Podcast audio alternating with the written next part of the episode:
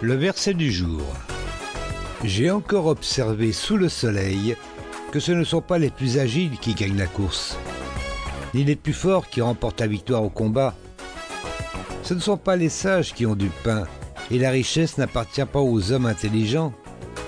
Et les faveurs ne récompensent pas les plus savants. Car chacun rencontre tour à tour des circonstances favorables et des circonstances défavorables. Ecclésiaste chapitre 9 verset 11 dans la Bible du Semeur.